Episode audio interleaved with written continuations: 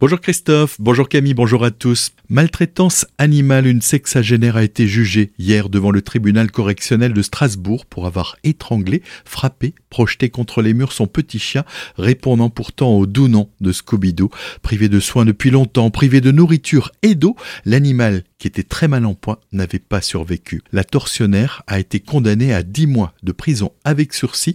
Elle devra par ailleurs rembourser à la SPA les 670 euros de frais de vétérinaire engagés pour tenter de sauver l'animal et elle devra verser plus de 10 000 euros aux six associations de défense animale au titre de leur préjudice moral et de leurs frais d'avocat. Elle a l'interdiction définitive d'exercer une profession en lien avec les animaux ou même d'en détenir.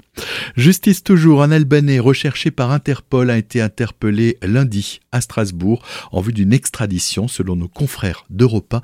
Il s'agirait de Béar B, 43 ans, soupçonné d'être impliqué dans l'assassinat d'un de ses rivaux à Skoder dans le nord de l'Albanie en août 2020. Il faisait l'objet d'un mandat d'arrêt émis le 26 juillet dernier. Il a été incarcéré à la maison d'arrêt de Strasbourg dans l'attente de son extradition vers l'Albanie en 2021. Il avait déposé une demande d'asile en France. Célesta, un trentenaire, a été interpellé sur la voie publique hier matin par une patrouille de police.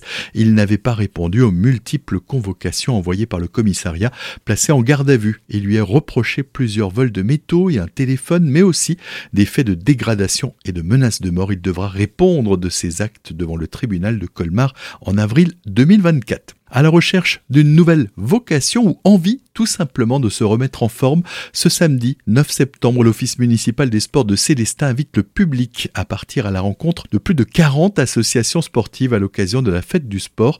Le rendez-vous est donné de 13h à 17h au CSI, à la piscine et au lac de canotage.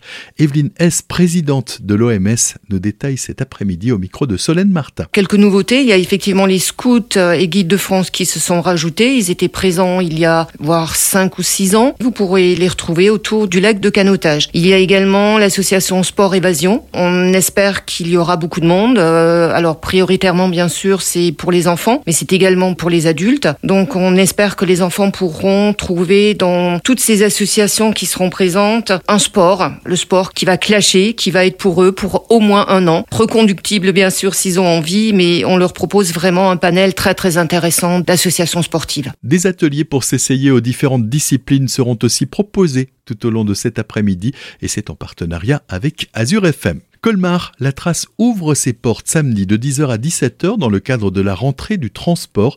C'est l'occasion de partir à la rencontre des femmes et des hommes qui vous font traverser Colmar toute l'année. Pour cette édition, la rentrée du transport public est placée sous le thème Le transport public, premier réseau social de France. Claudine Matisse, présidente de la trace, nous en dit plus. Elle était au micro de Nathan Ferrucci. Le but est de nous faire connaître, de faire connaître nos métiers, parce que nous avons plusieurs métiers au sein de la trace. La trace, c'est quand même plus de 100 collaborateurs, hein, hommes et femmes, des conducteurs, des conductrices, mais aussi des fonctions support. Nous voulons, à travers ces journées, montrer nos métiers et peut-être aussi euh, recruter euh, de, de, futurs conducteurs. L'objectif aussi est de faire visiter les locaux, faire visiter nos installations, puisque nous avons aussi sur place nos ateliers d'entretien des véhicules et euh, la station de recharge des bus, puisque les bus sont au gaz, des animations pour les enfants, des ateliers de sensibilisation à la sécurité, créer du lien avec, avec nos clients, leur montrer qui nous sommes, ce que nous faisons et comment nous faisons pour les transporter journellement. Ce rendez-vous annuel aura lieu dans toute la France et durant toute la semaine européenne de la mobilité. Retrouvez plus d'infos sur le site trace-colmar.fr. Et on termine à Agno avec l'antenne des Restos du Cœur qui est aussi à la peine. Elle cherche des bénévoles d'un jour pour ces deux collectes du mois d'octobre,